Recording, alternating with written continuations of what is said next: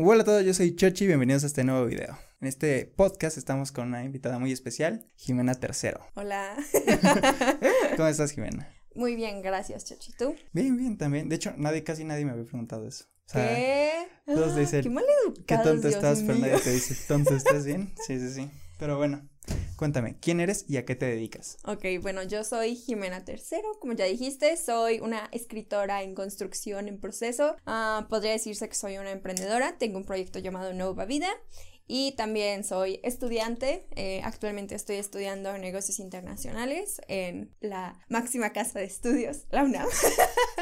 Ok. Y, em, pues, ¿qué más? Ah, también, pues, soy una persona que le gusta mucho comer, leer y escribir.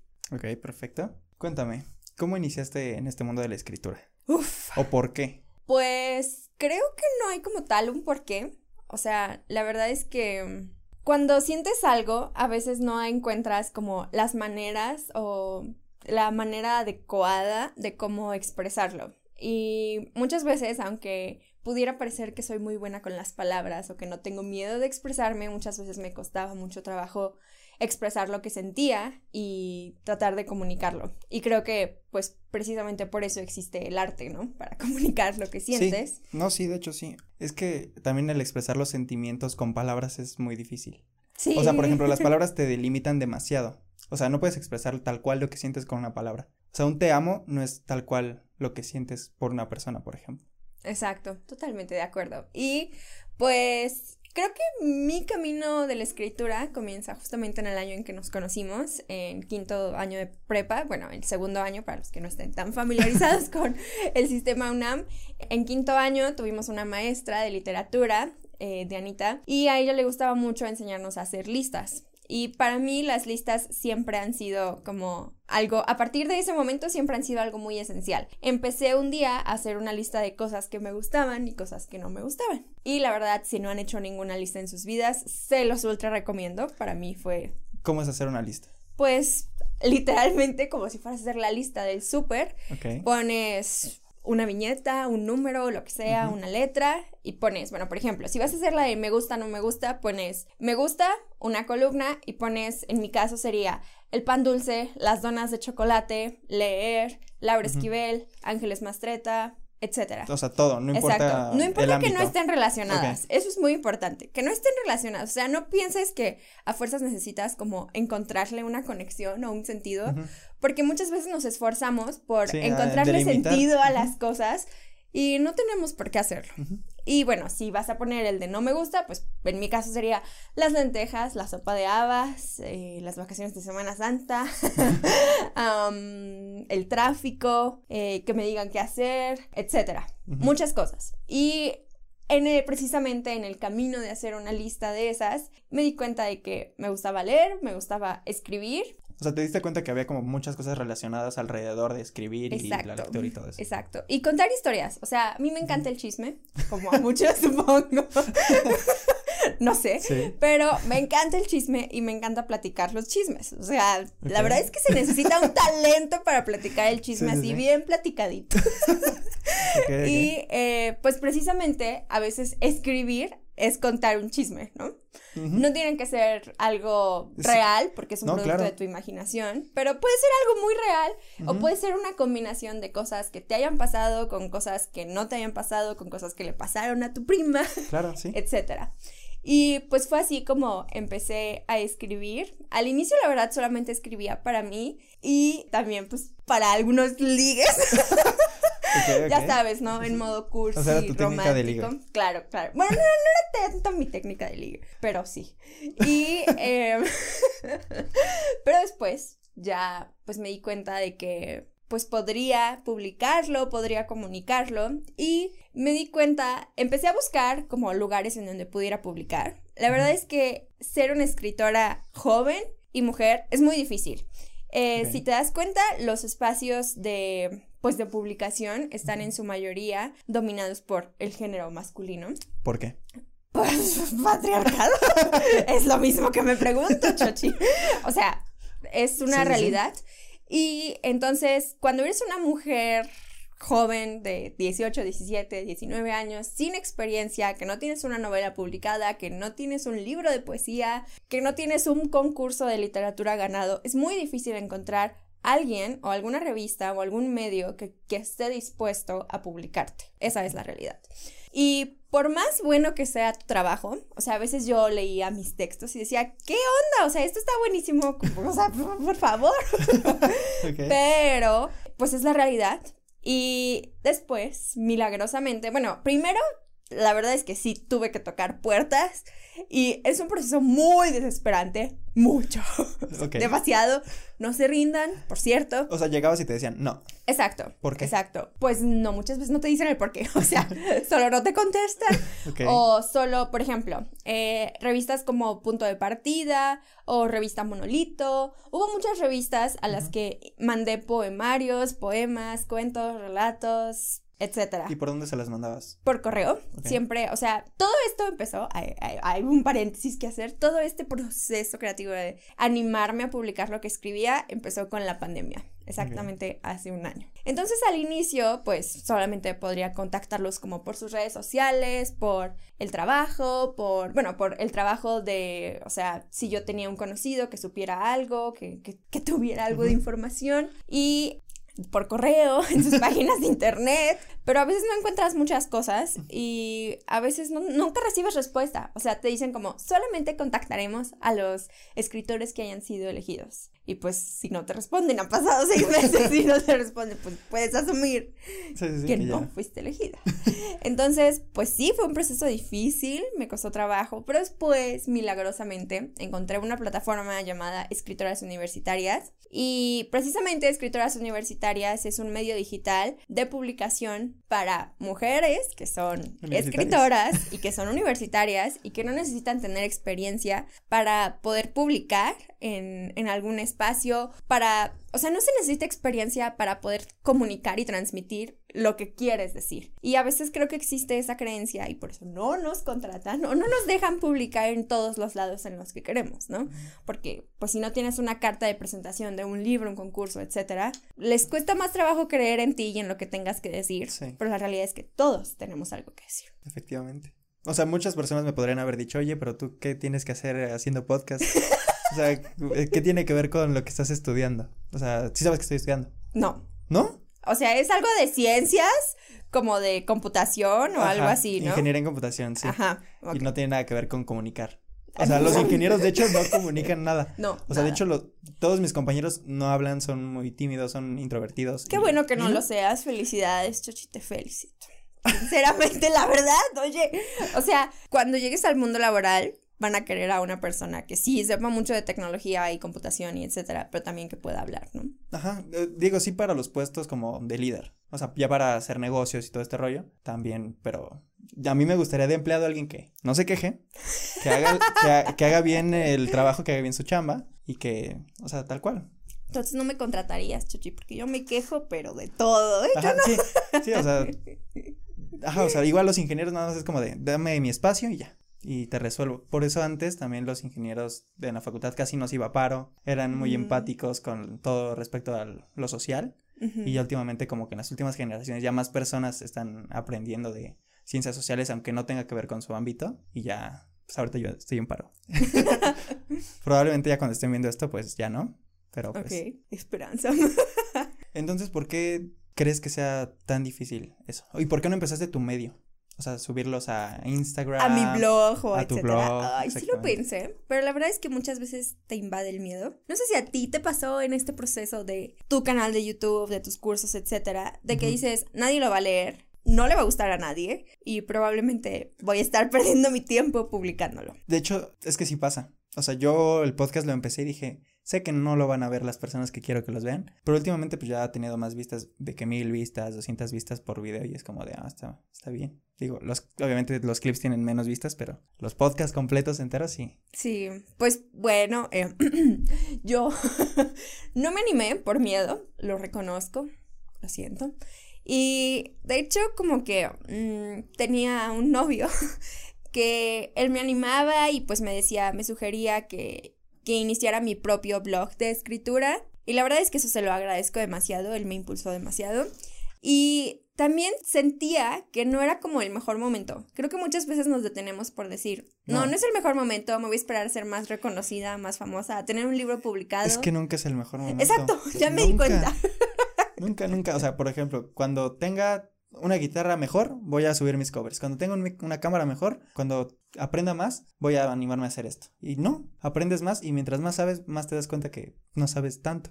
Entonces así nunca vas a empezar. El chiste es aventarte y a ver, resolver ya conforme vayan llegando los temas. Sí, totalmente. O sea, la verdad, pues yo me detuve por eso. Y aún así encontré la manera como de aventarme como un poco más a lo seguro. Tampoco sabía si me iban a aceptar los textos que mandé a escritoras universitarias, pero pues me los aceptaron y, aquí estoy. También era mandarlos por correo y ya te Ajá, mandar la colaboración por correo y esperar las sugerencias, esperar respuesta. Afortunadamente sí hubo respuesta a diferencia de muchos otros medios en los que intenté publicar y ya. Pues lo demás es historia. Primero empecé con una serie de relatos que se llamaba, bueno, el relato principal era El olor del amor. Es la historia de Luisa, una joven que es hija de dos madres lesbianas y que ha sufrido demasiado en toda su vida. O sea, la verdad es que le ha ido muy mal a la pobre Luisa, pero conforme empieza como el descubrimiento, bueno, sus madres se mueren porque se fugan a perseguir el amor que nunca se atrevieron a perseguir, separadas, evidentemente. Y después lo que pasa es que ella, esta Luisa, empieza a descubrir muchas cosas respecto a la vida de sus mamás y respecto a su propia vida eh, se empieza a preguntar, bueno, ¿y quién es mi papá? O sea, está bien que mis mamás eran lesbianas, pero pues a haber un hombre, ¿no? y eh, se empieza a preguntar muchas cosas y empieza a descubrir demasiadas cosas y precisamente de eso fue mi primera serie de relatos. Eh, fue una serie que disfruté demasiado y de hecho... ¿Qué es un relato? un relato, pues, es como decir un cuento, es un chismecito, haz de cuenta, ¿ok? es corto. Es corto, exacto. No es tan largo, no es una novela, tampoco es como tal un cuento. Podría decirse que es un cuento corto, ¿ok? Vas a contar lo que pasó en un periodo de tiempo corto o puede ser un periodo de tiempo largo, pero lo vas a contar de una manera abreviada. Omitiendo algunos detalles, pero sin caer como, pues sí, en la codez de las palabras. Tienes que ser generoso con las descripciones y atrapar al lector de forma que, aunque es algo corto, se quede picado y pueda y quiera querer leer qué pasa después. Por eso fue ¿Cuántos relatos fueron? Fueron, bueno, El olor del amor, después fue mm, Descuida Luisa, ah no, Descuida Luisa fue el tercero y eh, antes fue... Ah, Luisa recibe dos cartas, ese era, y Luisa manda dos cartas y ya. ¿Y te los puedes leer en una hora cada uno? Fueron cuatro, no, o sea, los cuatro en una hora y ah, ya. Ok. Y de hecho, cabe señalar, em, ya me encuentro trabajando actualmente en la continuación de qué es lo que pasa en la vida de Luisa. La vida de Luisa, o sea, los relatos, la temporalidad de los relatos inicia, se da en el contexto eh, de hace como dos años relativamente y los ah, relatos se acaban más o menos antes de que inicie la pandemia, como por ahí de enero, etcétera. Entonces... ¿Y empieza en media res, en extrema res o en la ovo? ¿Cómo? Empieza de la mitad o sea, la historia empieza de la mitad y después se va al principio, al final. Siempre tiene un orden cronológico. bueno, no es obligatorio. O sea, si quieren escribir como ustedes quieran, escriban. el mío fue de esa manera. Y pues creo que me gustó mucho. Es la manera en que mejor me funcionó para contar lo que tenía que contar en esa primera parte de relatos. Y en esta parte, que es como la continuación, igual, sigue el mismo orden cronológico, pero va haciendo un recuento, porque pues mientras descubre verdades, obviamente las verdades son del pasado. Claro. Entonces, va haciendo un recuento de todo lo que pasó. Perfecto. ¿Y ya ganas dinero de eso? Pues no. pues no, pero mi sueño es vivir del arte, Chochi, por favor. Sí. sí, la verdad es que aunque estoy estudiando mi carrera universitaria, mi mayor sueño sería poder vivir de la escritura, dedicarme 100% a la escritura y ganar de eso. Es que sí se puede. Sí, Mientras no te metas con un editorial, se gana bien. Me imagino. sí, es que las editoriales sí son muy, muy, muy gandallas y sí se llevan como un... Un gran porcentaje. Como un... Si bien te va, te quitan un 90% del porcentaje total del libro. Oh. O sea, ellos te lo hacen, ellos te lo distribuyen y todo, pero sí es. Sí, claro. Sí llevan mucho. Regalas tu historia, es prácticamente. No, pues por eso no quisiera revelar tanto, sigue siendo un poco un plan secreto que traigo por allí, pero eh, mi plan es publicar la siguiente parte de qué pasa en la historia de Luisa durante todo este año de pandemia, porque, o sea, ¿qué pedo, no? sí, sí, sí. Y mi plan es publicarlo vía Amazon, entonces mm, sin meterme directo a una editorial y publicarlo. Va a ser en Kindle. Ajá. Ok. Exacto. Perfecto. Y ya. Oye, está muy bien. Sí, pero si lo no haces, digan a eh, nadie. avísame y, lo compramos y también aquí. Ay, muchas gracias, gracias. Sí, la verdad es que estoy muy emocionada. Me encuentro trabajando en esta continuación desde hace como dos meses y pues creo que va muy bien.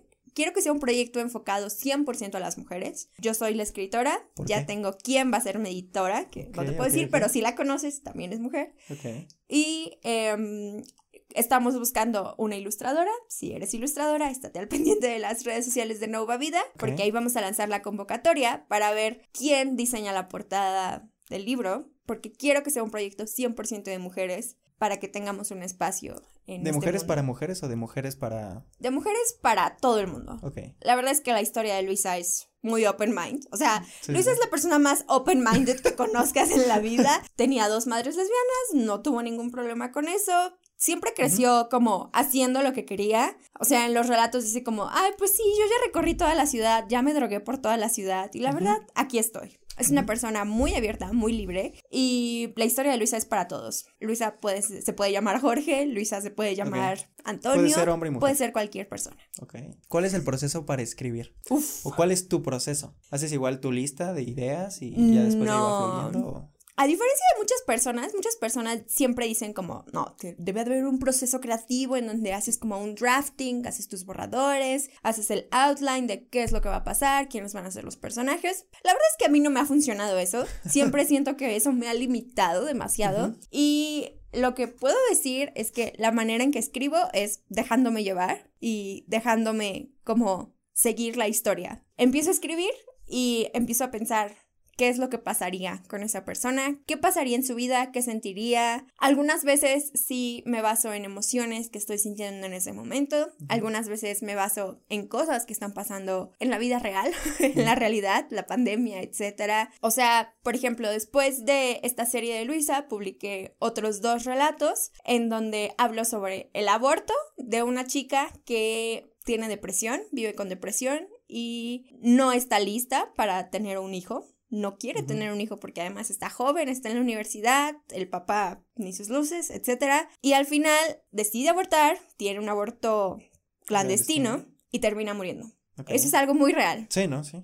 Y, o sea, el hecho de que no haya salido en un periódico, de que no exista una película sobre esto, no significa que no pase. Es una realidad de muchas mujeres en México. Tal vez no en la Ciudad de México, porque aquí somos Sí, aquí sí. lo suficientemente afortunadas para tener aborto Claro. legal, pero en muchos otros lugares no. Y es una realidad y por eso me inspiré como en ese evento social, lo, lo escribí justo en la época en donde Oaxaca ya se había decidido a legalizar el aborto y había como un movimiento muy fuerte. Y finalmente algunos estados de la República dijeron no al aborto legal, seguro y gratuito. Y me inspiré en eso para poder escribir la historia de esta chica. Y tú estás obviamente a favor del aborto. Por favor, choche.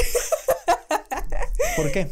Porque es mi cuerpo y es el cuerpo de las mujeres. Ellas tienen el derecho, tengo el derecho, de poder decidir sobre qué hago con mi cuerpo. Creo que estar a favor del aborto no significa que ya me voy a ir a hacer un aborto ahorita, ¿no? No, claro. Yo digo, soy católica y a lo mejor eso se contrapone un poco como la religión con estar a favor del aborto. Sí, claro. Pero creo que desde mi punto de vista, estar a favor del aborto también es estar a favor de la vida, pensando en, en mujeres que no están listas para tener un bebé, que no quieren traer un bebé al mundo y no que si lo traen, exacto, y que no pueden económicamente, Sí, Que a lo etcétera. mejor sería no traerlo al mundo a sufrir. Exacto. O sea, qué bueno que lo entiendes, Chochi, porque si te das cuenta, el no traerlo al mundo, pues estás pensando en la vida, estás a favor de la vida de ese bebé que esperas Sí, que nazca en otro momento, exacto, Exacto, y que quieres darle una buena vida, en este momento no se la puedo dar, no quiero dársela, o sea, también hay mujeres que no quieren ser madres. Sí, claro. Y, es totalmente respetable. Y hay muchas personas que dicen, oye, ¿y ella por qué no ha tenido hijos? Pues porque dice que no quiere. Ajá. Ah. Exacto. Ah, y, o sea, la verdad es que, ¿por qué traer al mundo a un bebé si no quieres tener un bebé? Lo vas a tener en el abandono emocional, no le vas a tener atención, no le vas a tener paciencia. ¿Para qué traerlo al mundo a sufrir? Sí, y yo también digo que no es necesario llegar hasta el aborto. O sea, hay interrupción legal del embarazo. O sea, ya llegar al aborto es cuando ya pasó bastante bastante más tiempo y ya como digo, también es la parte de la ignorancia de las personas, digo, todos somos ignorantes y la frase de este podcast es que la gente es pendeja.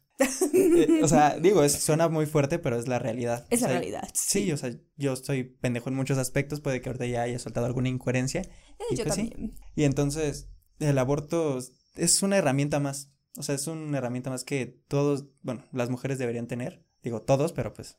los hombres, claramente. Los hombres, qué chingados. ya cuando se embaracen, ahí platicamos, hombres. Sí. También llegué a ver, es una tontería, una chica transexual decir aborto seguro para chicas transexuales. Es como de, eso, eso no tiene sentido, hijo. Bueno, podría ser pues, en algún momento de la vida futurista. Podría ser, no sabemos. Podría ser. El mundo ya está demasiado avanzado, todo. es la realidad.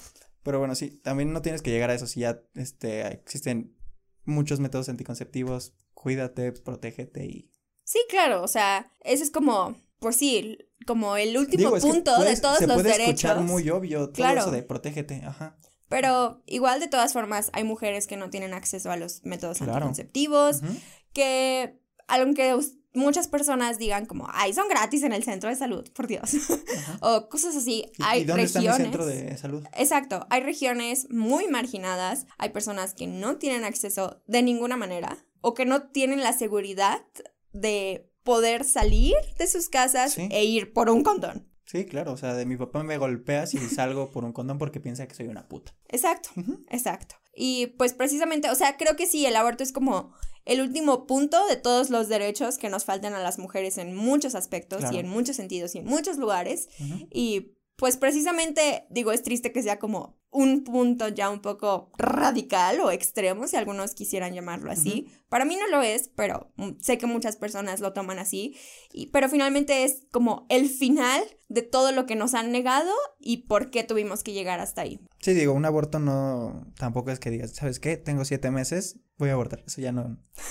bueno, ya no podría ser legal. ya habría algunas implicaciones, pero también, o sea, no hay que criminalizar el hecho de que no sé, imagínate que eres una mujer, eh, es un poco difícil, lo sé, pero imagínate que eres una mujer y que de repente todo va bien con tu pareja, está bien, inicias tu embarazo, empiezas, pues sí, de manera segura y confiada con respecto al embarazo, estás convencida, pero después pasa algo. Te hundes en una depresión profunda, eh, te quedas sin trabajo, tu pareja se muere, eh, tu papá se muere, tu hermana se muere, quien sea, hay muchas cosas que pueden afectar tu vida y que te pueden llevar a decir, ahorita no voy a poder darle una buena vida a este bebé que viene en camino y lo siento. Y ya pasó el tiempo de... Exacto, pero aún así tendrían y tenemos que poder hacerlo, ¿no? O sea, es la libertad de poder decidir con respecto a nuestro cuerpo y a nuestra vida también. O sea, si yo estoy en un punto de mi vida en el que a lo mejor sí estaba bien, no sé, ayer todo en mi vida era perfecto, pero hoy ya pasó una desgracia, ya no tengo dinero, ya no tengo manera de estudiar, prefiero estudiar, no sé, lo que sea,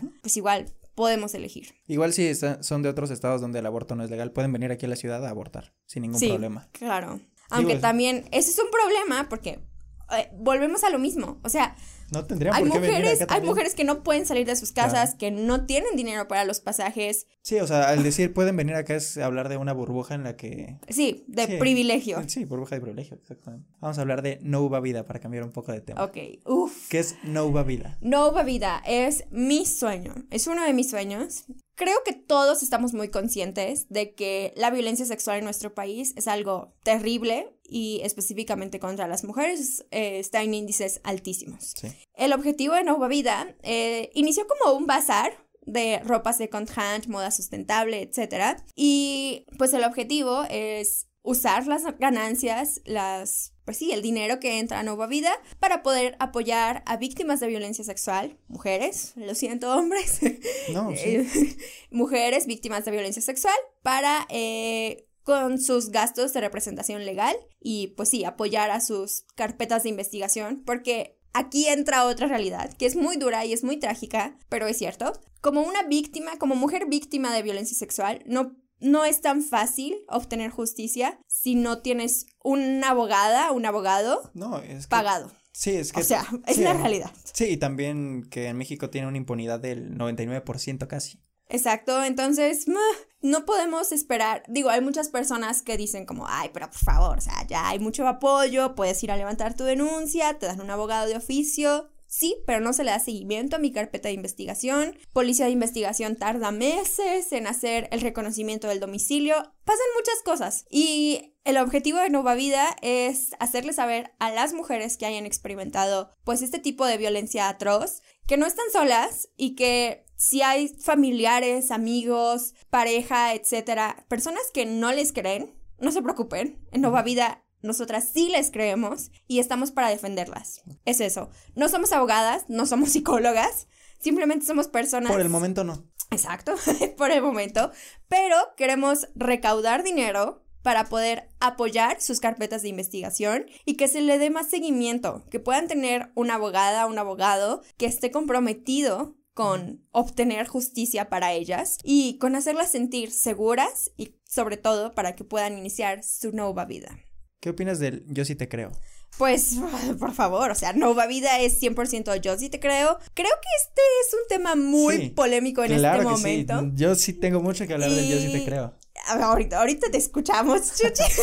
no, y aparte me gusta porque pues, eres una chica que seguramente, pues. Dilo, adelante, no, Chuchi. Eres una chica y ya. O sea, eres una chica, yo soy un hombre, perspectivas completamente diferentes de esto. Yo no he sufrido acoso, afortunadamente. Tú probablemente sí, estoy casi 100% seguro que sí. Digo, ahorita vienes con una falda.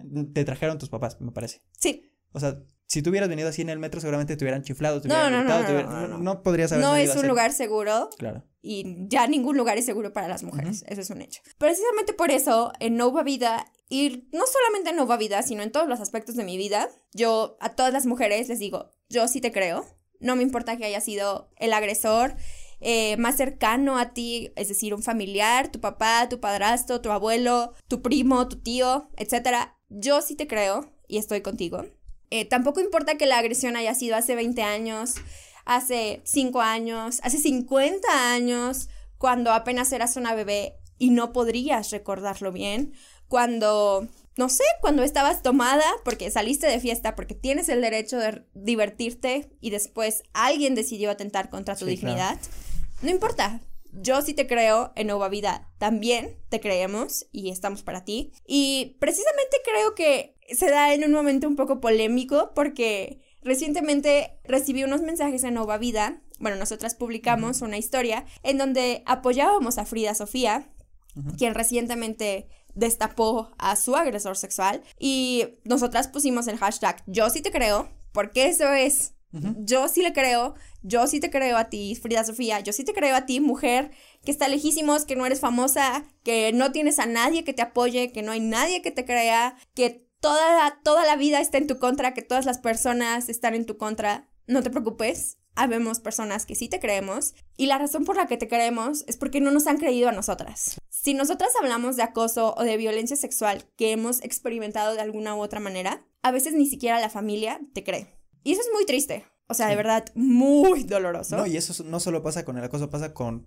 cualquier crimen o cualquier otra cosa. Por ejemplo, esta persona mató a tantas personas. ¿Eh? Sí, ay, sí se ve bien buena onda. Chochi, el de los, el de los videos, mató a 100 personas. ¿Cuándo? Exacto. no, ¿cómo crees? No, no, no Exacto. te creo. Y creo, la verdad, o sea, hay que reconocerlo, que siempre las mujeres se nos pone como en una posición en donde nuestra palabra es como un poco dudosa contra la palabra del hombre. Sí, eso por... Por muchas razones. Por el patriarcado. Exacto, por muchas razones. Y pues, o sea, por ejemplo, si tú eres una niña pequeña que está asustada de decirle a sus papás, me está pasando esto, mi abuelo, mi tío, cualquier persona me hizo esto, mi maestro, quien sea, me hizo esto, me tocó indebidamente, cualquier cosa. Hay muchas veces que los papás te van a decir, ¿tu abuelo? Pero si él te ama. Claro. Tus tías te van a decir, ay no, ay no, pero mira, ¿estás segura de que te acuerdas bien? Ya pasó hace mucho, o sea, por favor. Y es muy triste que pase eso, porque cuando una mujer decide hablar sobre su experiencia de violencia sexual, lo está haciendo con mucho miedo de no me van a creer, con mucho temor de el agresor me va a hacer algo porque yo ya hablé, me va, pues si te tenía amenazada, no sé, me va a pegar, va a matarme, va a hacer algo, cualquier cosa. Y pues qué triste que cuando nos atrevemos a hablar, no nos crean. No, claro, totalmente.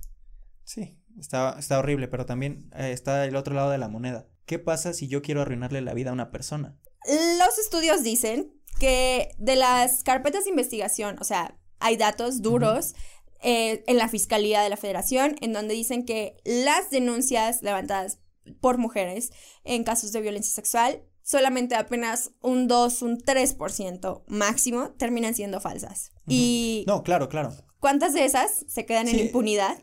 Porque muchos creyeron que eran falsas. No, claro. Pero me refiero también, obviamente, pocas son falsas. ¿Por qué? Porque es ir a tomar tu declaración, hacer todo un desastre. ¿Quién va a querer perder ese tiempo? ¿Quién va a querer someterse a esa presión psicológica, a ese dolor de revivir lo que te pasó, lo horrible que experimentaste, a que te pongan y te pregunten con palabras atroces como ¿Hubo penetración? ¿Sí o no? Que sean súper fríos en, la, en el momento en que te toman la declaración. ¿Quién va a hacerlo? Solamente por ganar cinco minutos de fama o por arruinarle la vida a alguien. O sea, no dudo que pueda existir el caso. Claramente, seguramente existe algún caso de algún político súper famoso que le dijeron a algunas personas, te doy 10 mil pesos y voy a declarar en su contra de que te violó y te hizo esto, esto y esto. Seguramente existe ese caso, porque hay muchas personas que dicen, ¿sabes qué? No tengo, no tengo para comer.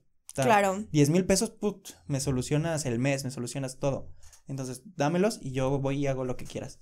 O sea, y aquí el dinero put, hace maravillas, hace lo que quieras. Obviamente, escuché una frase, no sé si fue de algún cantante famoso, mm, si te digo el nombre de alguien seguramente me equivoque, pero dice, si tú crees que el dinero no soluciona todos tus problemas, es que no tienes suficiente dinero. Y de hecho no sé si fue un cantante o fue alguien que tenía muchísimo más dinero. Si tú crees que el dinero no te soluciona todos tus problemas, es que no tienes suficiente dinero. O sea, imagínate pues sí, es una realidad muy triste y también es muy triste que haya mujeres que se puedan prestar a eso, porque precisamente pues desvirtúan el movimiento Yo sí te creo y como que nos quitan un poco de credibilidad a las personas que sí hemos hablado y que lo hemos hecho por la verdad, pero creo que son los menos casos y la verdad es que hasta que no se demuestre lo contrario, yo sí te creo. Claro. O sea, muchas veces hay peritajes psicológicos que pueden determinar si efectivamente eres, fuiste o en algún momento de tu vida muy lejana, fuiste hace 50 años. víctima de violencia sexual. Hay especialistas que, o sea, hay carreras que se dedican especializaciones, o sea, nivel maestría, doctorado, etcétera, que puedes estudiarlas para pues poder aprender como a diferenciar entre la mentira, etcétera, ¿no? Claro, mentir es un arte para muchas personas, pero no para todas. Y, o sea, incluso hay pruebas de polígrafo. Eh, es muy fácil, al mismo tiempo difícil, poder darse cuenta que alguien está mintiendo. Y la mayoría de las veces las mujeres no mentimos con respecto a la violencia sexual que hemos vivido, porque es algo ya lo suficientemente desagradable para haber vivido. Para contarlo. Exacto. Y además, o sea, Claro que puede existir el caso en donde una mujer muy pobre, en situación de, pues sí, de pobreza extrema, etcétera, se pueda prestar a algo así, pero también creo que existiría como la postura de, ¿y si lo invento y algún día me pasa? Creo que muchas personas podrían detenerse de inventar algo. Es como cuando, no sé, vas a decir, se te olvidó hacer la tarea y vas a decir, me dio COVID. Sí. Y después dices, ay, no manches, pero ¿y si, me da COVID mañana? ¿Y si me muero? ¿Y si contagio a mis papás y se mueren? Entonces, o sea, creo que muchas personas también podrían detenerse de inventar algo tan terrible por el simple hecho de pensar que se les podría convertir en realidad si es que no lo han vivido y pues experimentarlo no es algo que alguien quiera. No, claro. Y no es algo que alguien provoque. Es algo que pasa por la enfermedad de otra persona y simplemente pasa y pues si es un delito hay que tomar medidas o consecuencias legales. ¿Cómo ha sido emprender? Uf. muy cansado, muy cansado. A ver, dime tú, Chuchi, ¿has sido cansado sí o no? Con tus cursos, con tu canal, con todo. Con la carrera. Con la carrera, ¿has sido cansado? Es una putiza. sí. Y eh, pues, por ejemplo, en Nova Vida, yo estoy a cargo de las redes sociales, de prácticamente todo. Sí, así empieza. Entonces, um, pues ha sido muy cansado porque tengo que grabar reels, tengo que subir contenido, tengo que eh, interactuar con los seguidores, con el público, etc. Y al mismo tiempo tengo que preparar pedidos, tengo que ir a Correos de México o distribuirlos en las paqueterías locales, etc. Entonces sí ha sido muy cansado, pero la verdad es que ha sido muy gratificante y muchas veces no emprendemos por miedo, no empezamos por miedo, también al inicio de Nueva Vida yo decía, ¿quién va a comprar? ¿Quién va a querer apoyar una causa tan noble? Porque para mí es una causa muy noble, pero hay personas a las que dicen, ay, por Dios, ya, supéralo. O no es tan grave. Cosas así. Y obviamente no van a estar en la disposición. No es tan grave hasta que te pasa. Exacto, exacto. Nunca es tan grave hasta que te pasa. Y pues bueno, o hasta que le pasa a alguien que quieres, ¿no? A alguien muy cercano. Y muchas veces no somos lo suficientemente empáticos como para pensar en que, exacto, no es tan grave hasta que me va a pasar a mí o hasta que le pasa a mi hija, a mi sobrina, a mi prima, etc. Y preferimos estar en la negación, vivir en nuestro mundo perfecto en donde todas las, todos los hombres que conocemos jamás harían algo así no sé, mi jefe, mi novio, mi esposo jamás tocaría a otra mujer, mi padrastro, mi papá, mi tío, mi primo, jamás le haría algo a nadie y mucho menos de la familia. Y preferimos vivir así y pues... es más fácil. Exacto. Es más fácil por nuestras defensas emocionales. Sí, es la realidad, es más fácil negarlo que enfrentarlo. Y precisamente por eso me daba miedo, porque yo estaba muy en contacto con personas que habían como se habían enterado de situaciones de violencia sexual y que habían preferido negarlas, no enfrentarlas y estar ante la negación para, pues, no sufrir, tal vez, para no perder a la persona que era el agresor, para muchas cosas, ¿no? Y precisamente por eso yo pensaba, ¿quién va a querer comprar cosas para apoyar esta causa? Después eh, cambiamos el giro de Nueva Vida, empezamos con los libros, que pues yo, por obvias razones, me encantan los libros, tengo muchos libros y son libros que ya leí, ya no quiero volver a leer, ya tengo que dejar de leer y listo. Y pues quiero darles la oportunidad de llegar a las manos adecuadas, a alguien que sí los valore, a alguien que sí los quiera leer de nuevo, que sí los quiera leer por primera vez, etc. Y fue creo que a partir de ahí que encontré que pues estaba haciendo algo que a mí me gustaba, me satisface demasiado. Cada vez que que tenemos como una venta o un pedido, yo hago un bailecito. Eh, yo me emociono, grito, brinco, salto, etcétera, porque me emociona saber que estoy haciendo algo que me gusta y que al mismo tiempo estoy ayudando a personas a obtener justicia y a mujeres a pues les estoy mandando un mensaje de yo sí te creo. ¿Y hasta ahorita cuántas personas están en tu equipo? Pues por el momento somos mi mamá, mi hermana, yo. Yo estoy casi a cargo de todo. Eh, mi mamá y mi papá me ayudan a veces con los envíos o, por ejemplo, distribuyendo a paqueterías como locales que pueden hacer entregas en Ciudad de México y a la metropolitana. Y mi hermana y mi mamá me ayudan con el proceso de la curada de las cajas. ¿Qué es la eh, curada? La, curada de las cajas, pues es la elección de qué va a ir en la caja. Actualmente en Nova Vida tenemos un producto que se llama Nova Box. Es una caja que promueve el cuidado personal, en donde te llegan mascarillas eh, para la cara, de acuerdo a tu tipo de piel, te llegan snacks, ya sean bueno, saludables, ya sean salados o, dulces, un libro basado que elegimos específicamente para cada persona basado en un cuestionario de intereses en el que les preguntamos por sus autores favoritos, por sus libros favoritos, por el tipo de libros que odian, etcétera. También les incluye una vela aromática. Es como toda una experiencia la Nova Box. Y la verdad es que me encanta. Y precisamente curar las cajas a veces es muy tardado porque siempre está como el miedo de no le va a gustar el libro a la persona, lo va a aventar, nos va a dar el peor review de su vida. Y Eh, para escoger el libro le hacen como una encuesta o... Sí, sí, sí. O sea, es lo que te digo que el libro se escoge basado en el cuestionario de intereses que le mandamos a la persona, en donde nos dice como, "Mm, pues mi autor favorito es Laura Esquivel, mi libro favorito de la vida es Como agua para chocolate y el- los libros que detesto son Superación personal o lo que sea, claro. ¿no? Y eh, no puedo escoger un género literario preferido, solo uno. Elijo terror, romance y, no sé, historia. Entonces nosotras buscamos de toda la colección de libros que tenemos disponibles, que pues tenemos una variedad muy amplia, porque no crean que solamente son libros como de nuestra biblioteca de, no sé, los libros que a mí me gustaba leer, también Claro. hay libros que a mí no me gustaba leer y que no me gusta leer y que no los voy a leer. ¿Y de dónde sacas esos libros? Estos libros vienen de donaciones. Ok. ¿ok? Y pues precisamente los donativos que recibimos son de personas que le quieren dar una segunda oportunidad a sus libros que están en muy buen estado, que son libros, no sé, que ya no van a leer, que eran de sus hijos y sus hijos ya se fueron a sus casas, hicieron su vida, cualquier cosa. Y pues recibir donaciones también es una parte muy bonita del proceso porque pues a lo mejor no están comprando el producto, pero nos están ayudando a poder tener un producto y poder ayudar a las mujeres víctimas de violencia sexual. Si yo te quiero donar un libro, ¿dónde, ¿a dónde tengo que ir? Nada más nos tienes que mandar un mensaje a Nova Vida y listo. Nosotros nos encargamos de la recolección, o sea, no te preocupes. Y si estás en otro estado de la República, en Veracruz, Chinconcuac, Tizayuca, no lo sé, en donde sea, no te preocupes, nosotras pagamos el costo de envío para nosotras, o sea, generalmente Sí, cuesta. recolección. Exacto. Si necesitamos recolectarlo, vamos por él.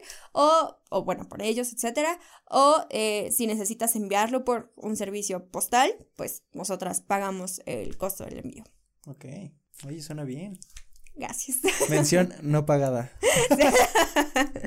bueno, fuera. Entonces, cuando empezaste, eras un equipo de una sola mujer. Yo. No, no sé si has visto ese Reels o TikTok. no Sí, sé sí, de- te presentamos al equipo al de. equipo- te presentabas al equipo de tal empresa. Sí, Y- mercadotecnia, que es ella. Y es la misma, y te manda las fotos. Sí, exacto. Ya, o sea, me la vivo esperando a que salga el sol adecuado, a tener la iluminación perfecta para grabar los reels. La verdad es que ahorita me he enfocado demasiado en los reels porque precisamente como que Instagram anda favoreciendo más este modelo de contenido que las publicaciones, etcétera. Entonces tenemos que estar como siempre súper al pendiente de cuáles son las tendencias, cuáles son como pues, no sé, las canciones que están en el top 10 para incluirlas en nuestros reels y para, pues, que los reels tengan más visualizaciones, reproducciones, likes, etcétera. Y también cuidar el contenido que vaya de acuerdo a nuestra identidad de Nova Vida, que vaya de acuerdo a nuestra marca. Y también cuidar el branding. O sea, son muchas cosas. La verdad sí ha sido muy cansado, pero ha sido padrísimo. Y ahorita ya estás generando ingresos con eso. Ya, ahí sí, ahí sí ya. Ok, perfecto. Claro que no son ingresos como tal personales, porque pues finalmente tenemos una causa, pero nuestra causa creo que no me importa no tener como una Mm. ganancia, un sueldo para mí, porque sé que estoy ayudando a las personas y mi intención es que, bueno, actualmente estamos apoyando una carpeta de investigación, que bueno, por privacidad de la Sí, víctima claro. no podemos dar detalles, pero en cuanto se resuelva esta carpeta de investigación que ahorita está como consumiendo nuestros positos, Recursos. nuestros esfuerzos. En cuanto termine, cuanto se resuelva, que yo espero que sea pronto, la verdad. Ujú. No porque ya quiera ayudar a más personas, sino porque sé la paz que le va a traer a la víctima, Sí, el ya. el ya terminar. sentirse liberada Claro. y el ya iniciar su nueva vida. Entonces, mi plan es que después de, de que pase este proceso que actualmente estamos llevando, podamos apoyar otra carpeta de investigación, otras dos, si es posible. Muchas veces a las víctimas les da pena pedir ayuda. A todos nos da pena pedir ayuda. Sí. O sea, oye, me quedé sin trabajo. Ay, no, qué pena pedirle ayuda a alguien. O no sé. Es que, ¿por qué? Exacto. ¿Por qué? Entonces, yo sé que es muy difícil y que a lo mejor para las víctimas también les cuesta trabajo como que después de todo lo que ya tuvieron que vivir, ahora tengan que pedirle ayuda a una completa desconocida que tiene cara de lunática Sí. y que y que le tengan que contar qué fue lo que les pasó, alguien que no es de su familia, alguien que no es de su confianza, etcétera, que tenga que contarle qué fue lo que le pasó, cuándo le pasó y que darle detalles de su vida. No se preocupen, no me tienen que dar detalles de nada. Yo sí les creo, en Nueva Vida sí les creemos y solamente necesitamos damos muy pocos detalles, los que ustedes nos quieran dar como víctimas, para que podamos apoyarlas. Ahora sí, vamos a entrar a lo que a tus estudios. Uf. ¿Qué estás estudiando? Actualmente estoy estudiando negocios internacionales. ¿Por qué? Eh, pues no sé, la verdad. Eh, la verdad, mm, es una gran pregunta porque antes yo estaba estudiando en el Centro de Investigación y Docencia Económicas, alias CIDE, en Santa Fe, en la Ciudad de México. Es un centro CONACIT y pues estaba estudiando economía. El CIDE es la mejor universidad de economía. Lo siento, Itam. Eh, siempre se andan peleando por allí, pero pues es la realidad, ¿no? Como que eh, no importa quién sea el número uno, son alguno de los dos. ¿Es público o privado el CIDE? El CIDE es, tiene un subsidio público, pero sí tienes que pagar colegiatura. Y específicamente ahora que el presidente de la nación eh, recortó el presupuesto a estos centros de investigación con ACID, pues entonces los presupuestos se han visto recortados, ya no hay tantas becas, eh, ya no se pueden tener como pues sí, las mismas prestaciones, etcétera, y pues de todas formas tienes que cubrir con tu colegiatura. Si hay opción de obtener beca, yo estaba becada, de hecho, o sea, hay opción de obtener beca del 100%, no es tan fácil que te la den, del 15% si te la pueden dar, etcétera. Y además es una universidad a donde, bueno, solamente existe aquí en México, en Santa Fe, ay, en México, en la ciudad. en la ciudad, perdón, eh, ya, ya, me, ya se me quedó, ya se me quedó. y también existe en Aguascalientes y en Aguascalientes solo hay una licenciatura, que es eh, políticas públicas. No, y algo importante, dices que el CIDE solo tiene tres materias. Tres carreras, tres carreras. Bueno, sí, perdón, tres carreras. Sí, tres licenciaturas. Eh, tiene muchos programas de posgrado, maestría, doctorado, etcétera, pero en sí las carreras, las únicas licenciaturas que se imparten en esta universidad son Derecho, Administración Pública y Relaciones Internacionales y Economía claramente. yo estaba en economía y mm, de repente un día todo iba bien.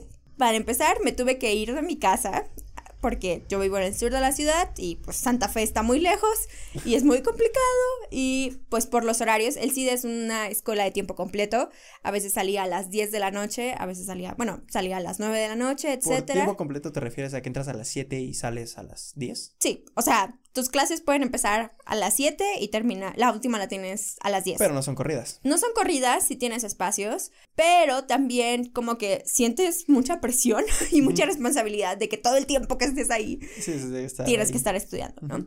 Además de las materias, bueno, me imagino que en algunas carreras pasa, la verdad yo no estaba familiarizada porque yo era como área 3, ya sabes, la buena vida, pero pues hay como, mm, además de las clases normales, hay un laboratorio. Por ejemplo, yo tenía mi clase de matemáticas con mi profesora de matemáticas y también tenía mi laboratorio de matemáticas con mi laboratorista de matemáticas. Entonces, pues tienes como de cada materia, a veces tienes como dos, dos clases, dos horarios, y pues sí, quita bastante tiempo, y aparte tienes una carga de trabajo, pues sí, pesada. Es difícil. Yo digo que por eso es la, la mejor. O sea, así tienen a sus alumnos. Es que puede ser el mejor en algo, simplemente dedicándole mucho tiempo y esfuerzo. sí. Em, pues sí. La verdad es que a mí, o sea, cuando, como te dije hace ratito, cuando yo estaba a punto de entrar, siempre buscaba en YouTube mi experiencia en el SIDA, algún bloguero, alguien por ahí, alguna alma caritativa, que nos hablara de su experiencia, pero no encontré nada. Y ya que entré al CIDE, ya que me animé, me di cuenta de por qué no había nada en YouTube. Sí, porque, porque no, tienen tiempo. de nada. o sea, no hay vida, ¿ok? tu círculo se por reduce. Eso empezar tu nueva vida. Exacto. tu círculo se reduce a las personas que están en el CIDE y, o sea, son personas muy buenas, son tus amigos, pero serán tus amigos como tu único círculo de amigos durante mucho tiempo porque no vas a tener tiempo de más cosas. Ahora sí, cuéntanos tu experiencia en el CIDE. arma aquí tu blog. Uf, lo que a mí me hubiera gustado saber. Bueno, antes, tengo una pregunta. ¿Cuánto cuesta? Pues en el semestre en el que yo estuve, eh, el subsidio no tengo claro exactamente si es como de 60 o 30 mil pesos el subsidio que da el CONACIT al centro de investigación. Y aparte de ese tú tienes que cubrir una cantidad de 36 mil pesos eh, durante tu semestre. Realmente es muy barato para ser una universidad privada, o sea, hay que, hay que, ver cuánto cuesta la Ibero, el TEC, etcétera, al semestre. Y pues la razón por la que es barata es porque tiene el subsidio. Bueno, es que barata, entre comillas, 35 mil pesos el semestre también, ¿no? Bueno, sí, claro. Este, la razón por la que tiene ese precio, pues sí, es por el subsidio que recibe del CONACIT. No sé ahorita en cuánto esté. Sube como mil pesos, dos mil. O sea, no sube como garrafalmente cada semestre o cada año, pero sí vas incrementando. el semestre uno te cuesta 60. Bueno, 30. ¿El semestre 2 te cuesta 31? ¿Y el semestre 3 algo 32? Así, algo así. O sea, como que mm, la verdad no tengo bien claro si ahorita cómo se esté manejando, si ya esté en 38, 39, 40 el semestre, no lo sé. Pero cuando yo estaba buscando información con respecto a cómo funcionaba el CIDE, porque claro que le digo a mis papás, me quiero ir acá, teniendo mi pase directo en la UNAM y mis papás, ¿qué pedo por? y entonces, um, pues claro, yo busco información, etcétera, y lo que encontré fue exacto, que iba a subir como cada semestre, pero como mil pesos a lo mucho. Y cuando creo que el primer semestre estuvo como en 36 mil y ya después como que 37 500 o algo así. También eso creo que pasa en todas las universidades por la inflación, etcétera. Entonces, ah, como que era un riesgo que estabas corriendo, bueno, que corres al entrar a, a cualquier institución privada, de hecho que no siempre se van a respetar los precios. Entonces ahora sí empieza tu blog, tu experiencia en el CIDE. bueno, el 10 cosas que me hubiera gustado saber antes de entrar al CIDE. Lo primero, despídete de tus amigos, ¿ok? Despídete de tu vida. No, la verdad es que, o sea, depende de cada quien, depende de cómo te organices, de cómo aprendas a lidiar con tu tiempo, etcétera. Lo que sí es que el ambiente es pesado. No lo voy a negar. Es ¿Cómo que pesado? Simplemente. feo. Por no decir feo, pesado. Yo soy una persona un poco hippie, relajada. Em, o sea, ya estaba. Si estás acostumbrado al sistema UNAM, de preparatoria UNAM, sabes cómo es. peor.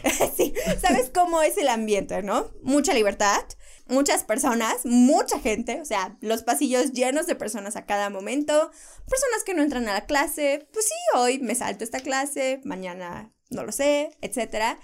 Y pues realmente como que no es tan competitivo. Bueno, mi experiencia en la UNAM así fue. Así ha sido. No hay tanta competencia, no sé. También depende de la carrera. Depende de la carrera. Bueno, pero en preparatoria, la verdad, es lo mejor. o sea, es muy relajado. Preparatoria es muy relajado, sí. Y pues yo, imagínense, cambio del sistema de prepa 5, la gloriosa prepa 5. La majestuosa. Sí.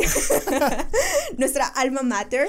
Eh, salgo de prepa 5 y entro al CIDE, en donde la mayoría vienen de escuelas privadas. Eh, bueno, de preparatorias privadas. Hay muchas personas foráneas. No todo el mundo bueno, para empezar, te voy a decir de cuántos era mi generación de economía. Éramos 30 personas. O sea, de tu, ya, de, mi generación de economía éramos 30. Actualmente creo que quedan como 18. Porque hay una tasa de deserción muy alta. Sí. Muy alta. Y no me extraña. no me extraña, yo formo parte de la tasa. La verdad es que sí me gustaría regresar en algún otro momento de mi vida. Ahorita no, porque creo que debes estar preparado mentalmente a que solamente vas a ir a estudiar. Esa va a ser tu vida, estudiar, estudiar, ¿Son cinco años? No, son cuatro. Entonces está más relajado, ¿no? Digo, son cuatro años de sufrimiento y después eres libre, entre comillas, porque después te metes a la maestría y ya, ya valió. Pero, eh, pues es un ambiente muy distinto a la UNAM y sobre todo porque te hacen mucho brainwash de que eres la élite intelectual de México. Sí. Tienes que estudiar. Eres lo mejor de lo mejor. O sea. Sí, como Men in Black. Sí, sí, sí, sí. O sea, no sabes cuántas personas hicieron examen para poder estar aquí sentado en tu lugar. Y tú entraste después de entrevistas, exámenes, etcétera. Lo lograste, ahora aprovecha tu lugar. Eres la élite intelectual de México. O sea, literal, tú eres, no sé, los futuros secretarios de Hacienda, los futuros presidentes de Banjico, etcétera. Entonces, siempre te están metiendo tanta presión que hay mucha competencia. De hecho, en la biblioteca se daba, a mí nunca me tocó, pero sí se llegué, sí llegué a escuchar que las personas se escondían, no sé, imagínate que quieres encontrar el Varian, que es un libro de microeconomía, y hay como, no sé, 15 ejemplares en la biblioteca. Y es semana de exámenes y las personas los esconden, Chochi. O sea, los esconden para que, o sea, no porque yo ya tengo mi Varian en casa, pon tú, pero igual voy a la biblioteca y escondo, o sea, el Varian de los que tienen de reserva, porque no quiero que a mis compañeros les vaya bien en el examen. Eso pasa en medicina también. Sí, sí. O sea, no, Es, no que escondan los libros, sino que sí hay mucho. Mm, mucha competencia. Mucha carrilla ahí. Exacto. Y pues sí, el ambiente era muy pesado. no me considero débil porque no lo fui. la verdad es que me fue muy bien en calificaciones, mejor de lo que esperaba. Yo esperaba reprobar todo, pero me fue muy bien en calificaciones. Me di cuenta de que no era tan difícil, sí podía hacerlo, dedicándome, estudiando todo mi día, etc. Pero también me di cuenta de que dejé de hacer todas las cosas que a mí me gustaban. Yo trabajaba como maestra de inglés en sexto de prepa y entro a la universidad y, o sea... Sí, no, sí, no, es horrible, sí. ya no hay nada, ¿no? Sí. Y siempre te dicen como la prepa y la universidad son los mejores años de tu vida. Sí. Aprovechalos. Y no, y ahorita en la pandemia todavía mejor. y entonces, pues resulta que yo digo, estoy en los mejores años de mi vida, me la paso encerrada en la biblioteca. Los fines de semana veía a mis papás, a mi familia. O sea, ¿vivías ahí? Sí, vivía en Santa Fe. O sea, ¿dormías ahí? ¿Rentabas ahí cerca? Sí, o, rentaba o tiene eh, cerca de la escuela a dos kilómetros, pero debes saber que Santa Fe es la peor zona para el peatón. Entonces, aunque yo quisiera caminar y relajarme por las mañanas mientras llegaba a mi escuela, no. O sea, no se puede porque sientes que te van a matar, sientes que te Sí. van a atropellar. De repente hay unos camionetones que tú dices, ay, Dios mío, es un narco, es un político, ¿qué va a hacer? Sí. Se paran en el semáforo. Van a subir. Ay, no, no, no, no, horrible. Y entonces, como que vives mucho estrés, estás en un constan- constante estrés en la escuela y afuera de la escuela también, Ujú. porque resulta que a diferencia de la UNAM, en el CIDE no puedes reprobar. O sea, la. UNAM tú te la puedes llevar tranquilísimo, ¿no? De que... ¿Y pues, puedes meter menos materias? No, Ok, eso también es, es importante. la carga así, bueno, no sé si ahorita ya permitan eso. En ese momento, hasta donde yo sabía, no se podía. Podía meter menos ni más de la carga de materias, porque, seamos honestos, ¿quién ¿quién, va- a querer meter más? O sea, estarías loco, es un acto suicida. Sí, sí, sí. De hecho, hay un grupo de amigos, los amigos que hice en ese primer semestre, que éramos el suicide. Ok. De verdad, o sea, es que pues, es una cosa fuerte. Hay un comedor en la escuela y como en la UAM, pero no sé si sepas que en la UAM les dan igual de comer como súper barato, ¿no? Ajá, sí, sí. A nosotros no nos daban tan barato, en la UAM creo que cuesta 10 pesos y así, pero a nosotros nos costaba creo que como 30, 40 pesos la comida. Una comida completa, tu postre, tu agua de sabor, una comida corrida, Sí, fina. Sí. Y había menú vegano, eh, bueno, vegetariano, este, menú de carne, menú de pollo, ¿no? Siempre había como proteínas a elegir, pescado, carne, etcétera. Eh, guarniciones, sopa, una barra de fruta y ensaladas, ilimitada. Entonces sí te dan como un muy buen servicio, pero al mismo tiempo yo me sentía que era empleada. Yo no me sentía estudiante, yo me sentía... Pues sí, una empleada como una señora de 40 años que trabaja en un corporativo de Santa Fe, donde tiene su comedor Sí, que sí, tiene sí. su hora de comida, bueno, sus 40 Claro. minutos de comida y después tienes que regresar al trabajo. Sí. Así me sentía. Sí, y así también están en Google. Sí. No, y todas las grandes empresas es como de, tú te la vives aquí todo el día, entras a las 9, sales a la hora que quieres, pero aquí tenemos tu gimnasio, tenemos tu Sí, sala de entretenimiento, tenemos tus cosas para que... Sí había un gimnasio, sí había un gimnasio, o sea, pequeño tampoco, pensemos en un Sport City, no había alberca, pero sí había un gimnasio, había una mesa de billar, este, había clase de yoga a las 7 de la mañana, etcétera, o sea, sí había como mucha, pues mucha otra actividad, aunque no las suficientes. O sea, seamos honestos, en la UNAM tenemos, no sé, el grupo de teatro, el grupo de danza, puedes hacer Sí. lo que quieras de tu vida. Es que la UNAM sí está muy chida, la verdad. Exacto. Puedes hacer lo que quieras de tu vida, además de estudiar. Y puedes meter menos materias. Puedes meter menos O más. puedes reprobar Puedes reprobar. y recursar, hacer un extraordinario y no pasa nada. Allá no hay extraordinarios, entonces. Allá sí hay extraordinarios, pero solamente tienes limitada la cantidad de y extraordinarios te en tu carrera. extraordinario muchísimo, supongo. O sea, no sé cuánto porque no presenté un extraordinario. Sí, sí, sí. Pero pues sí te cobran y eh, aparte, durante toda tu carrera solamente puedes hacer como dos o tres extraordinarios, no más. Sí. es que, ¿por qué hacen eso? No, O sea, para, es- para hacerte sufrir, chuchi, esa es la No, es que para asegurar que sale lo mejor de lo mejor. Claro, y sobre todo también como que ahí mismo como que se... La verdad siento que sí les da gusto cuando las personas se salen porque dicen como, ah, huevo, nos, nos estamos quedando nada más con lo mejor. Y pues digo, mi caso, yo me salí, pero la verdad es que ahorita estoy muy feliz en mi carrera, hago cosas que me gustan, trabajo, estoy con Nova Vida, estoy escribiendo, estoy publicando. estoy en un podcast. o sea, estoy haciendo muchas cosas de mi vida que a lo mejor no podría estar haciendo si siguiera ahí. Claro. Tal vez sí, pero tal vez estaría más difícil hacerlas. Y creo que... No creo. No sé. No, creo que se podría, ¿no? Quizás, tal vez no, tal vez sí, no lo sé, pero creo que ese es como el punto en el que sabes que tienes que cambiarte de carrera. Cuando ya no te sientes a gusto contigo misma, cuando dudas de tu capacidad todos los días, cuando lloras todos los días, cuando, o sea, no, yo me sentía terrible. Sí, o sea, no estabas disfrutando el ir a estudiar. No, no, no estaba disfrutando los mejores años de mi vida.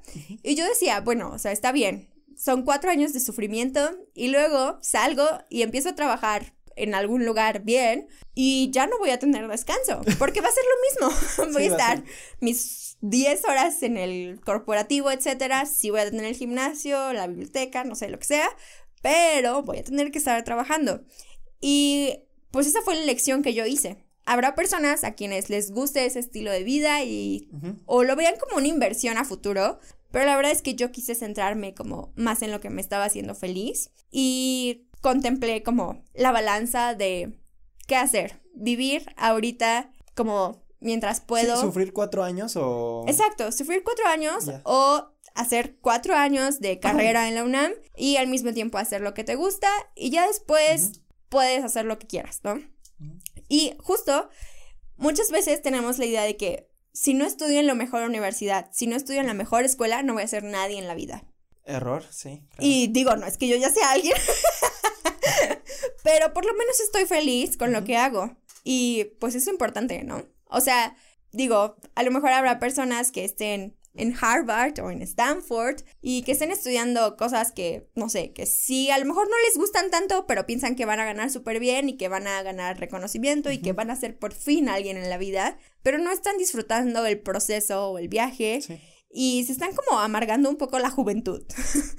y la verdad es que yo no quiero amargarme ahorita mi juventud. Digo, hay personas que claro no tienen que amargarse la juventud para poder estar en una escuela tipo el CIDE, etcétera. Hazte cuenta que el CIDE y el Colmex son como la Ivy League mexicana. La Ivy League son es el círculo de universidades más prestigiadas de Estados Unidos. Entonces, así te sientes, ¿no? Como con un buen depresión, o sea, necesitas mucho apoyo de tus papás, de tus amigos, como de que sepan que no les contestas porque no quieres, sino porque no puedes, ¿no? Y de tu familia también como, pues no los vas a ver, yo no los veía entre semana, había personas, o sea, tenía compañeros que venían de Puebla, de San Luis Potosí, de Oaxaca, de Veracruz, de Guadalajara, etcétera, y pues renuncian a su vida entera, se vienen a la gran ciudad, lo que es la gran ciudad Santa Fe, y empiezan con pues a perseguir este sueño que muchos teníamos, que era estudiar en el CIDE, perseguir esta carrera de economía y ser como los mejores en el ámbito,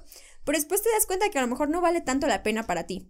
Y... Sí, es que no es para todos encerrarte cuatro años de tu vida a, solo esto y ya. Es muy respetable para quienes sí lo sé, sí lo crean y sí lo quieran, pero pues la verdad es que hay que ser sinceros con uno mismo y ver qué es lo que quieres y si estás siendo feliz o no. Sí, por ejemplo, yo tengo un tío que me dijo, ¿sabes qué? Tú dedícate. Eh, mi tío es alguien que se, era como muy estudioso, le iba bien y estudió en la UNAM, eh, sacaba buenas calificaciones, nueve y dieces, y dijo, tú dedícate nada más a estudiar cinco años, o sea, así, bien, terminas tu carrera y ya, ahora sí a disfrutar, bueno, a lo que sigue, ¿no? Es que yo, por ejemplo, yo no lo veo así. Yo, yo lo que digo siempre es que en tú dices, no, pues me, me esfuerzo demasiado de lunes a viernes y ya sábado y domingo descanso. Y yo digo, ¿por qué no de lunes a domingo te esfuerzas cuatro horas, descansas, ves tu serie, ves lo que haces ejercicio, todo en un día, en lugar de esperar toda una semana y ahora sí, ahora sí ya llegó el día y descansa. Exacto. Y otra vez toda la jornada. Y yo también por eso eh, es que ahorita yo no voy a terminar la carrera en tiempo y forma, pero sí voy a, aprender bien y disfrutar y hacer más cosas. Exacto. Que exactamente solo encerrarme cuatro años y en esos cuatro años solo dedicarme a hacer lo que la mayoría de las personas hacen, que es estudiar su carrera. Y entonces es como, ya salí. Y ahora, pues hay un buen más que también estudiaron su carrera en cinco años. ¿Y qué tengo extra yo? ¿O qué puedo hacer más aparte de lo que ya estudié? Pues todo lo que hiciste en el proceso, ¿no? Exacto. Pero no me tomaron cinco años de carrera. Me tomé seis y medio o siete.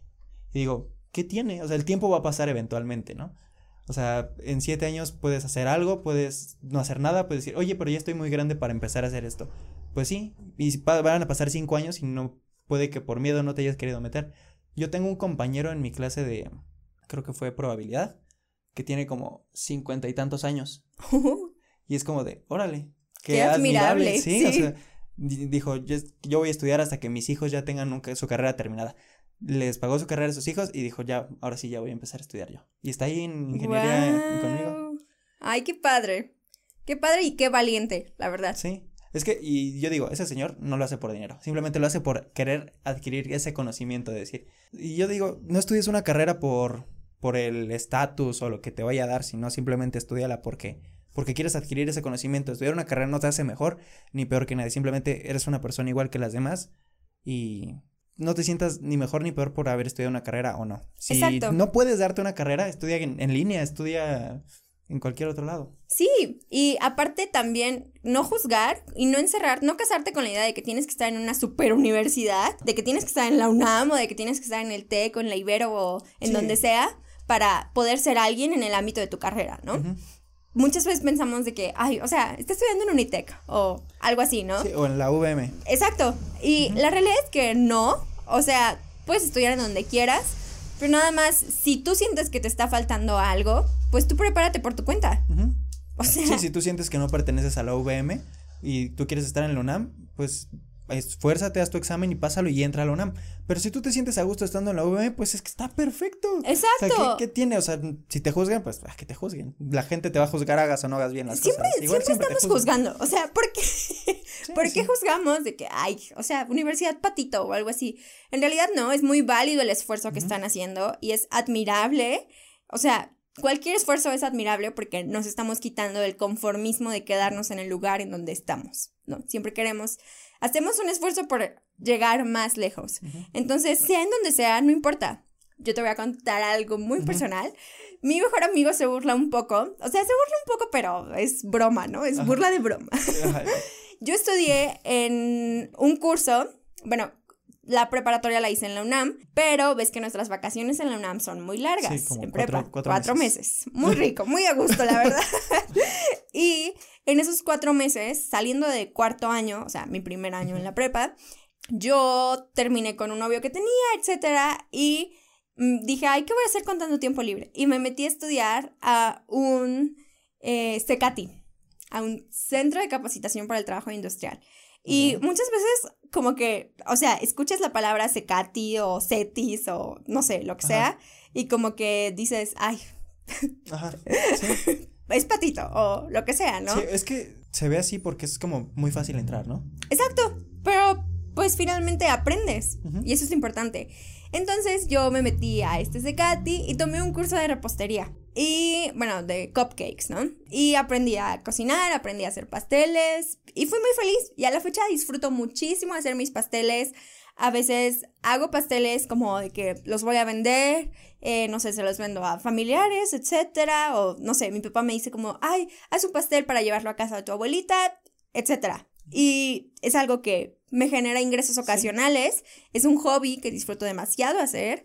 Y te llena como persona. Exacto. Y no lo estudié en la Universidad del Claustro de Sor Juana. o sea, no fui a la mejor escuela de repostería de México. Simplemente fui un secati con ganas de aprender y con la emoción de querer hacer algo con mi vida.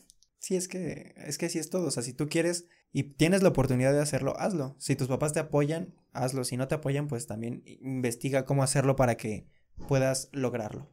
Exacto. Y no necesitas mucho dinero para hacerlo. Cambiarse de carrera.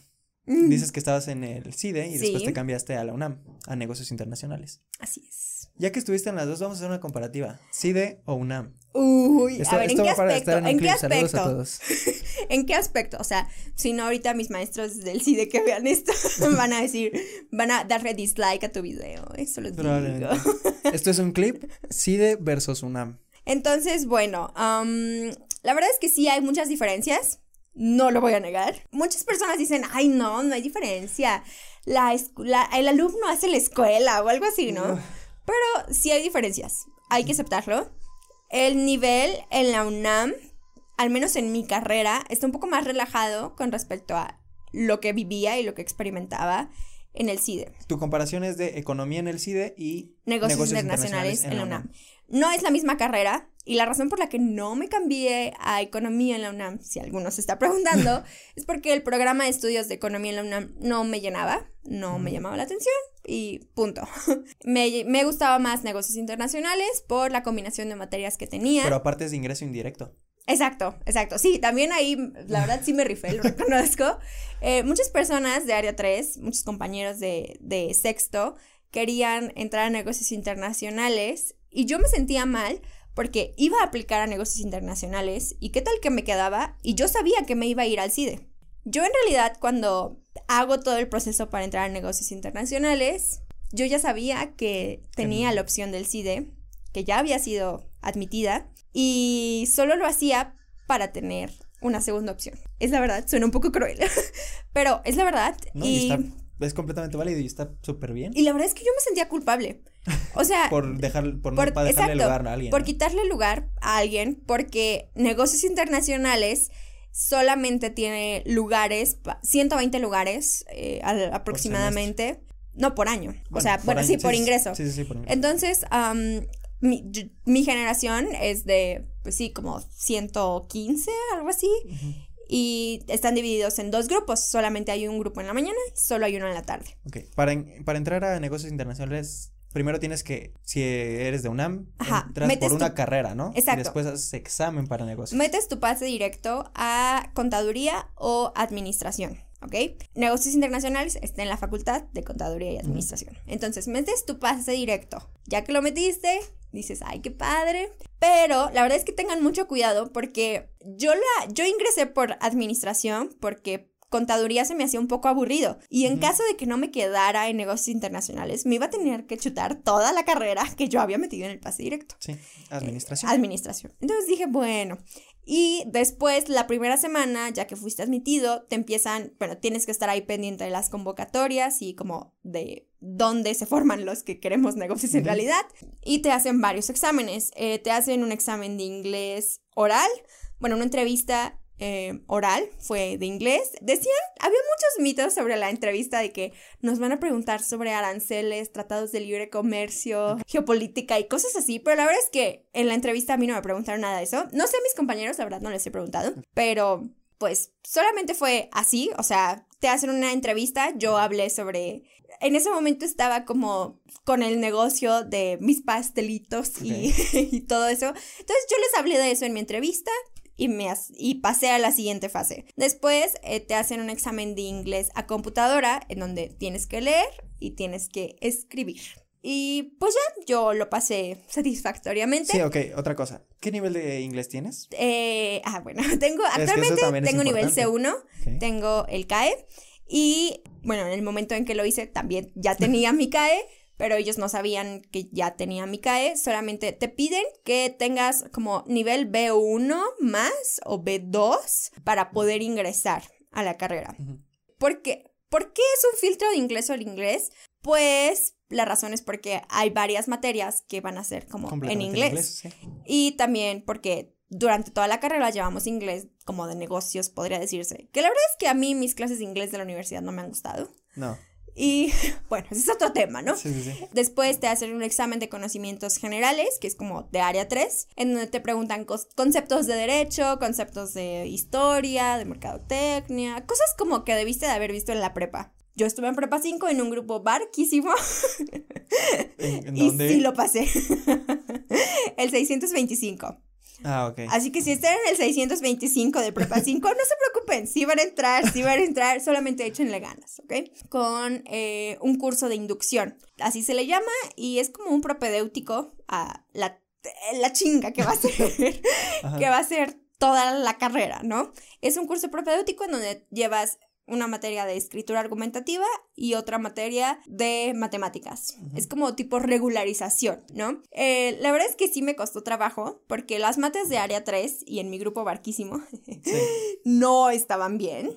Eh, sí, había, ah, sí había aprendido a derivar, no se preocupen, pero no lo hacía tan inconscientemente, ¿no? Pero ya cuando inició la carrera como que ya tenías que derivar en tus sueños, dormido, todo.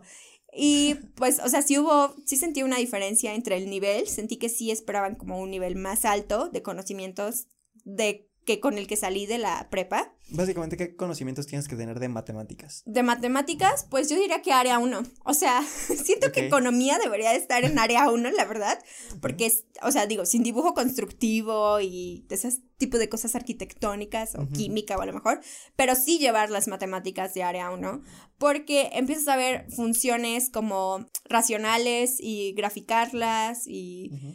Ese tipo de cosas que ya plasmadas en un plano se ven rarísimas y nunca en tu vida de área 3 las habías visto. tipo las crucecitas así y cosas así muy raras, ¿no? y, o sea, tú lo ves, o sea, es una, una ecuación fraccional y tienes que graficarla y tú no tienes ni idea de por dónde empezar. Después tienes que empezar a derivar para empezar a ver distintos conceptos de economía, como lo son el costo marginal, el beneficio marginal, etcétera, ¿no? Y pues sí creo que la verdad las matemáticas de área 3 de la preparatoria de la UNAM no son suficientes para economía. bueno, para... Para economía en el CIDE específicamente ah, no. Para negocios sí. Bueno, pero aquí hay otro tema, Chochi. Es que economía también es complicada. Sí, sí. Digo, yo, yo me metí a área 3 en sexto y soy en ingeniería. Oye, sí, qué difícil, qué valiente. Y hasta ahorita pues no me he ido tan mal. Digo, no reprobé, pero sí fue de... digo, las mates me gustan y fue por eso que dije, yo quiero subir mi promedio, asegurar mi carrera y ya. Ah, otra cosa, si ustedes quieren entrar a una carrera de área 1, por ejemplo, ingeniería, y se quieren meter a área 2 o área 3 o área 4 inclusive, se puede hacer. Sí, no se Pero pues también tienen que saber las cosas que van a ver en la carrera, ¿no? Porque si... sí, exacto. si no van a llegar a reprobar. Así me sentía yo cuando entré al CIDE, la verdad, en cuestión de matemáticas, porque sentía que no sabía absolutamente nada. Ya después empecé pero no sé realmente cómo están las matemáticas de negocios, porque solamente hay una materia y es en el primer semestre que llevas matemáticas. Y yo hasta la fecha no cursé, no he cursado el primer semestre de negocios internacionales. Es decir, debo las materias de primer semestre porque yo me integré en el segundo semestre ya que decidí cambiarme de carrera. Ok, entonces te vas a quedar un semestre extra para terminar tu carrera. Exacto, exacto. Y pues no me pesa, la verdad. ¿Y tú piensas terminar tu carrera en tiempo y forma? Pues si se da, sí, pero si no se da, pues, pues tampoco me va a preocupar, ¿no? o sea, la verdad es que hay muchos factores que pueden influir en que termines en tiempo y forma. Pueden pasar mil cosas, puede pasar una pandemia, te puede dar una depresión, puede haber mil cosas. Eh, no sé, te puede tocar un maestro bien mala onda que quiera reprobarte nada más por el gusto de verte llorar. No sé, pueden pasar muchas cosas. Y no, no depende siempre de uno mismo el tiempo en que tardes en terminar la carrera. Y tampoco está mal terminarla en cinco años. Bueno, sí, ya, nada más no, seas fósil. Bueno, tu carrera es de cuatro, ¿no? Sí, exacto. sí, un año más. Exacto. De hecho, creo que nada más voy a tener la oportunidad de hacer cinco años en total porque me di de baja al inicio. Entonces como que te cuentan ese periodo de tiempo que no estuviste. Sí, pero en realidad sí puedes cursar eh, la carrera en los años que, que, quieras. Literalmente eres estudiante, entras y puedes cursar tu carrera en los años que quieran. Ojo, dejas de ser regular cuando pasas la mitad de tu carrera extra. Por ejemplo, mi carrera dura cinco años. Si yo quiero seguir siendo regular, tengo dos años y medio, que es la mitad de duración de mi carrera para seguir siendo regular. Si yo me paso dos años y medio y todavía no termino extras, dejo de ser regular. Exacto. Y bueno, volviendo al tema de las diferencias, pues sí, si hay diferencias, no sé, el nivel de los maestros, la verdad es que, bueno, en el CIDE tienes el privilegio de tomar clases con personas que son, pues, líderes de opinión pública, personas que, pues sí, son como referencias obligadas en el ámbito académico de los temas que estés estudiando, ¿no? Por ejemplo, en mi clase de introducción a la economía de primer semestre en el CIDE, yo tomaba clases con el profesor John Scott, que estudió en Escocia y que es, ah, bueno, en ese momento era como parte del consejo del Coneval. O sea, son personas, pues sí, muy importantes, de mucho renombre, y pero tampoco es como que haya una gran diferencia con respecto a la forma en que dan la clase. A veces tenemos la creencia de que entre más preparado esté alguien, mejor te va a dar la clase, pero a veces no, no pasa eso, porque saben mucho, pero no saben comunicarlo, o no les gusta comunicarlo, etcétera. Sí, simplemente soy el chingón y... Exacto.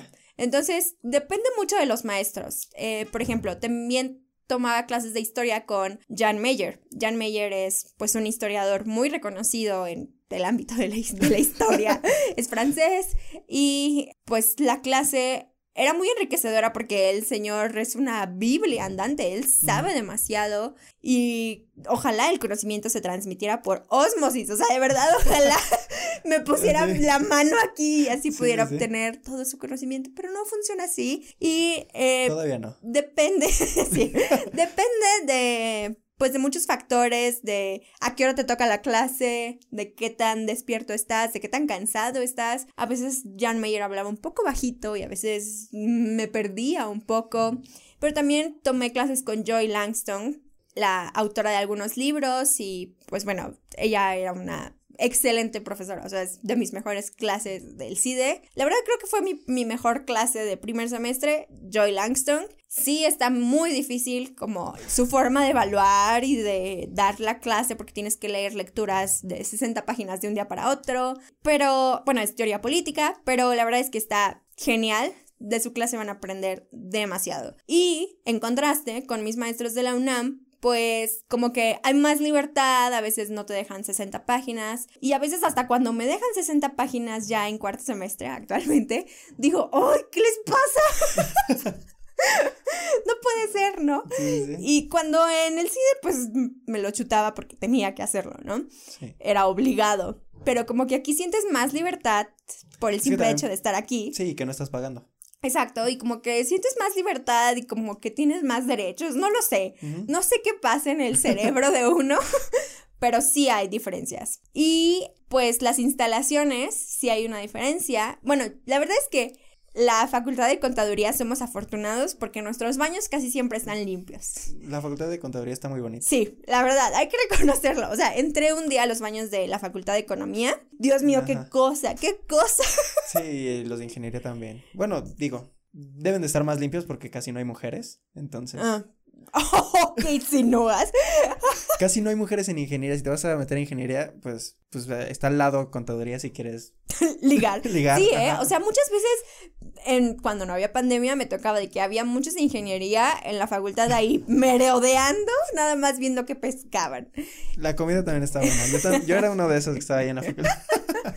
Pero en el CIDE las instalaciones, pues sí, no parece una universidad, parece más bien un consorcio corporativo. Eh, los salones sí están muy padres, muy bonitos, la zona pues es Santa Fe. Eh, pero la verdad es que si no tienes un coche como para trasladar, trasladarte alrededor de Santa Fe, no hay mucho que hacer porque todo está muy retirado. O sea, por ejemplo, el Parque La Mexicana estaba muy lejos. Bueno, a mí se me hacía muy lejos. Caminando. Eh, caminando de la universidad, bueno, el CIDE, y en coche sí estaba fácil llegar, pero también el tráfico, estacionamiento, etc. En el CIDE sí hay estacionamiento para los coches, no se preocupen, también en la UNAM, pero a veces cuesta mucho trabajo encontrar. Sí, llegar a las 7 de a la las mañana. a las 5 de la mañana para agarrar lugar. Allá, pues no, realmente no, porque somos muy pocos alumnos, los grupos son muy reducidos a diferencia de la UNAM que tomas clase con 60 personas o con 50 y todo bien, ¿no? Allá mis clases eran como de 20, 25 personas. Igual eso se va reduciendo conforme avanzas en el semestre. Sí, claro, claro. Sí, o sea, las primeras clases son de sí 60, y después vas avanzando y ya tienes clase con 20 personas. Exacto. o sea, también pasa. Y pues otro aspecto que fue como lo que al inicio como que a mí me desanimó cuando regreso a la UNAM fue que sentía que no estaba aprendiendo nada. Y eso creo que a muchas personas les puede pasar, específicamente ahorita en la pandemia, pero pues la responsabilidad de aprender no es de los maestros, es de nosotros. sí, ellos tienen la responsabilidad de enseñar, pero si ellos no la cumplen, pues nosotros sí tenemos la responsabilidad de aprender, ¿no? Porque es nuestro futuro, o sea, ellos ya tienen trabajo, ya hicieron su vida, tú no. Y como que yo pues me mentalicé a que pues si había algún tema que a mí me interesaba, yo debía como buscar la manera de estudiarlo, aprenderlo sin preocuparme o recriminarle a mis maestros si no me lo enseñaban como yo quería o si no me lo explicaban tan detalladamente. También hay que entender la situación de precarización en la que los maestros de la UNAM se encuentran. Sí, yo también por eso dije, o sea, tuviste eminencias en el CIDE, pero pues, ¿cuánto les pagaban? Sí, claro, no sé. Eh, ¿Y aquí, en UNAM cuándo les pagan? Exacto, la mayoría de ellos eh, eran investigadores del Sistema Nacional de Investigadores, ya sea a nivel 2, 3, o sea, sí, son autores de libros, ya tienen libros publicados y no novelas, claramente, libros, ensayos, etcétera, investigaciones, y claro que están como pues sí, en una situación de privilegio con respecto a nuestros profesores de la UNAM. Pero la verdad es que también hay muchos, me han tocado muchísimos profesores en la Facultad de Contaduría, en negocios, que son grandes maestros y grandes personas y que he aprendido demasiado de ellos, aunque no sean investigadores del Sistema Nacional de Investigadores del CONACIT, no importa, dan clases muy padres, muy amenas y muy enriquecedoras. Perfecto. Entonces, ¿a quiénes les recomendarías el CIDE y a quiénes la UNAM? Ah, pues el CIDE creo que a personas a quienes les encante estudiar. La verdad es que mm, no es que tenga como no hay un prototipo de personas que se adapten al CIDE. Mi recomendación sería, si ya tienes tu lugar, si ya lograste entrar al CIDE,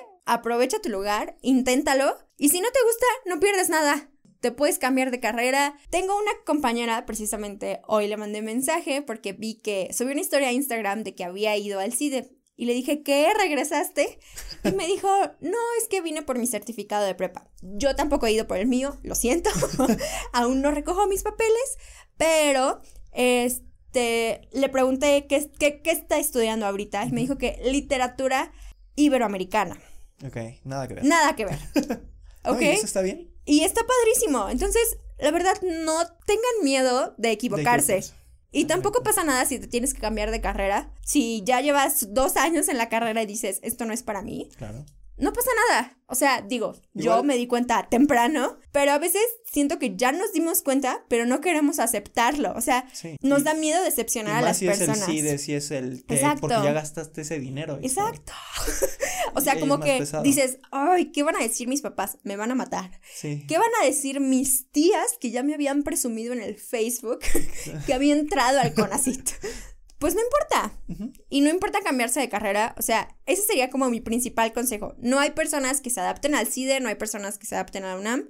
Experimenten y no se queden como nada más con una cosa. Si no les está llenando, no teman cambiar, porque no pasa nada. Aquí estoy yo, que no me morí, no me pasó nada, no me corrieron de mi casa mis papás, no me pasó nada. Ellos entendieron que a veces no estamos a gusto y que es preferible aceptar que no estás a gusto a tiempo, aunque sea tarde. En realidad no va a ser muy tarde, pero si te preocupa el tiempo, porque a muchos sí nos preocupa el tiempo de que a los 30 años apenas voy a terminar mi carrera o algo así, no pasa nada. No, sí es lo que yo digo, o sea, el tiempo va a pasar eventualmente hagas o no las cosas.